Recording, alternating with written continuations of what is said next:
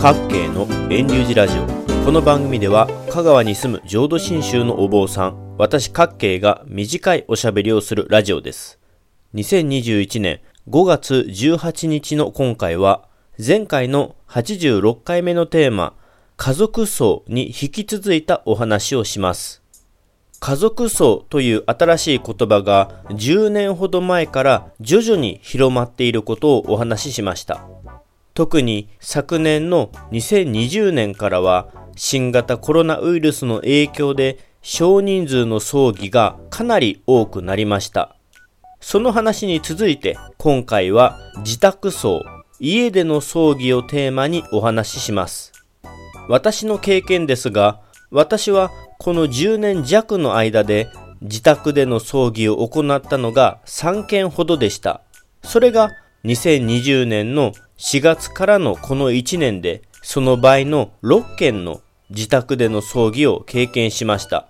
葬送儀礼の手順や内容といったことは地域地域によって全く事情は異なるのでしょうが、私の周りではこのわずか1年間でここ数年あまり経験してこなかった家でする葬儀がぐっと増えました。大阪や東京といった都会ではまだまだ自宅でする葬儀というのはコロナ禍の今でもほとんどないのでしょうが、私の住む香川の一地域では確実に増えた印象です。増えたのにはやっぱりそれなりのメリットと言いますか、家でする理由というのがあります。メリットを4つ挙げていきます。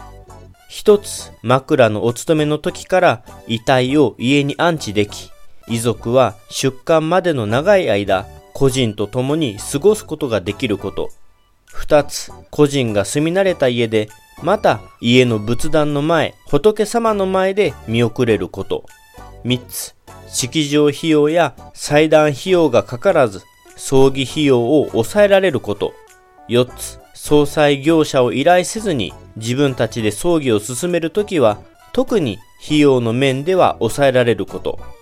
一方でもちろん増えないのにも理由があってデメリットと言いますかやりにくい理由というのもあります。ここでは4つ挙げてみます。1つ、お座敷といった棺を置いて、さらに僧侶や参列者10人程度が入れる空間が必要なこと。二つ、あまり人に知られずにお葬式をしたくても、霊柩車が家の前に止まったりと、隣近所の人にどうしても、ひょっとしてどなたかが亡くなったんじゃないかと感づかれること。三つ、駐車場所を用意すること。四つ、家の掃除をある程度するので準備に疲れること。メリットとデメリットを連続してあげたので、続いてもう少し詳しくお話ししていきます。自宅でするメリットは、まず第一に亡くなった人が生前住み慣れた家で見送ることができることです。特に家に仏壇がある場合は、家の仏様にお礼を申し上げることができるので、個人だけでなく家族の心情にも寄り添えることでしょう。現代では病院で亡くなることが多く、その後は家に帰ることもなく、すぐに葬祭業者の会館に運ばれがちですが、自宅での葬儀だと枕のお勤めから出棺まで住み慣れた家で家族と共に夜から朝まで過ごすことができます。私も祖母が亡くなった時、祖母のそばにいたいなぁと何度も感じて、何度も遺体のそばに行って添い寝をしたのを思い出します。それとお金の面のお話ですが、自宅での葬儀の方が費用が抑えられたりするんですね。というのも理由は2つあって1つは式場の開館費用が自宅だから必要ないことともう1つは祭壇の費用がいらないかもしれないことです。そもそもですが自宅でする葬儀は家族葬と言われる少人数の規模でしょうですので葬儀費用はもともと抑えられているんでしょうが、自宅での場合はさらに開館の費用がかからないので、より費用が少なく済みます。また、私前々から疑問に感じているのですが、どうして家にお仏壇があって、生前家庭の中で拝んでいた仏様がいらっしゃるのに、葬儀の時にわざわざ仏壇の扉を閉じて新たに祭壇を設けるのかが意味がわかりません。家に仏壇があって仏様を祀っていらっしゃるのであれば、祭壇を設ける必要はないので、葬儀費用はさらに抑えられます。家に葬儀用の祭壇を設けるのは、家に仏壇がなくて仏様を安置していない場合の話です。また、お花も変にウェーブをかけて波っぽくして祭壇を装飾されがちですが、そんなことをする必要はなく、花瓶、柿にまっすぐお花を生けて仏前をお飾りしてくだされば OK です。家の葬儀は参列者も少なく、開館費用もかからない。家に仏壇がある場合は祭壇費用もいらないとなるので、安くお葬式を挙げられる可能性があります。また、必ずしも葬祭業者に依頼して葬儀を行う必要もありません。今からお話しすることは、お住まいの自治体によって制度があったりなかったり、あってもサービスの内容が違ったりするお話です。自治体によっては、市民総裁制度や市民葬儀制度というのがあり、葬儀を行う遺族の経済的な負担を減らす制度というのがあります。例えば、私の住む香川県丸亀市の総裁制度でしたら、祭壇の飾り付け道具を含む総裁具使用料は1万円で済みますし、位牌などの消耗品の総裁用品15点は2300円。大人用の普通サイズ180センチの棺は1万2000円です。もし受付などで屋外でテントを使いたいならテント1つ1万円で借りられますし椅子も1脚200円で借りられます。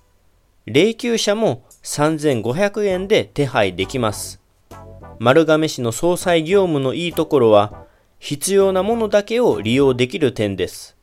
テントや椅子がいらないのであれば断ればいいですし、位牌や光電帳といった消耗品も不要ならば断れば OK です。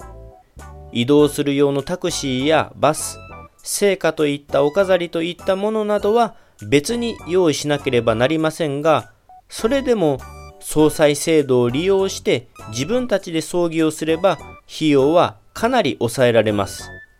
これは丸亀市を例としたほんの一例で他にも例えば香川県高松市の制度だと自宅では利用できないのですが高松市が指定した取扱業者がする市民葬儀を利用することによって23万円の A 型プランと13万円の B 型プランの2つが選べます。13万円の B 型プランでも祭壇や棺や位牌はもちろんのこと、お骨箱や遺影写真の引き伸ばし、お線香やろうそく、亡くなった人に着せる仏位、記録帳一式、昇降道具、受付道具や椅子やマイク、さらには納棺や司会進行やもろもろの手続きをしてくれます。高松市の場合は、自宅では別途使用料が発生するようになっていますが、このような市民総裁制度というのもあります。ちなみに香川県の坂出市だと企画葬儀という名称になっていまして、10万円の A プランと5万円の B プランがあります。これは坂出市企画葬儀取扱店を利用するという制約はありますが、自宅での葬儀をこの金額で利用できます。東京は東京で23区対象の区民葬儀があります。こういった総裁制度は自治体ごとによって仕組みが違ったり、制度のない自治体というのもありますが、自宅で葬儀をすることを考えているなら、まずは自分の住んでいる自治体の総裁制度を調べてみてはいかがでしょうか。意外に葬儀を安くできるかもしれないのが自宅での葬儀のメリットです。さて、お坊さんの私は総裁業者の会館よりも自宅でする葬儀の方がなんとなしに家の人が自然な感じで個人を見送っているような感じがして好きなのですがそれでもやっぱりまだまだ快感で葬儀をされる喪主が多いです。それは自宅での葬儀は経験が少なく不慣れであったり大変な面というのもあるからです。家庭事情や地域事情によっては自宅でしたくてもできない場合もあるでしょう。例えば家に仏壇がない場合は仏様を新たに安置しないといけないので趣味壇、いわゆる祭壇を設置しなければなりません。また、棺を置くので儀式をするのにそれなりのスペースが必要です。参列者もお参りしますから、6畳と6畳、少なくとも10畳くらいの部屋が必要だと思います。他にも僧侶の着替える部屋が必要ですね。私の住む地域では部屋が足りない場合は隣近くの親族の家を控え場所にして着替える場所として使われるのですがそういうことができない地域の人もいるでしょうから自宅での葬儀はある程度の使える部屋を用意するのが大変だったりするでしょう。合わせて車を駐車する場所を用意するのも大変でしょう。家の前に車を止めておけばいいと考えがちですが、そこは出棺時に霊柩車が来ますので開けておかなければなりません。私の地域では近くに住む親族宅を臨時の駐車場にしたりできるのですが、そうもいかない地域もあるでしょうから、車で来られる人が多い自宅での葬儀は大変かもしれません。また、現代では人に知られないようにこっそりと葬儀をされることも多いようですが、家の前に霊柩車が止まっていたり、白黒のクジラ幕があったりすると、誰かが亡くなったのだなぁとすぐに分かってしまいます。最後にお掃除のことですが、今では自宅で葬儀をしても昔のように近所の人たちが何十人もお参りに来て部屋中を埋め尽くし、建物の外にまで人が溢れるということもなく、台所を使ってお食事の用意、飲み物の接待をするということもなくなりましたよね。ここ最近の家でする自宅葬は本当に気心の知れた顔の知った家族や親戚10人前後の葬儀でしょうから極端な話個人の棺を置いた部屋お坊さんが独居する空間だけを整えておけば OK です。ただ、そうは言っても、葬儀の時は気が動転していると言いますか、せかせかした気持ちになるので、家で葬儀をするとなると、こんなお掃除や準備でいいのかなと心配になったりするでしょう。自宅で個人と親しい人たちが集まって温かく葬儀をできればいいのですが、いざ急に自宅で葬儀をしようとなると、慌ただしく大変落ち着かない葬儀になるかもしれないというデメリットもあります。さて、どうでしょうか私個人的な感想だと、この1年、自宅での葬儀を見ていますと、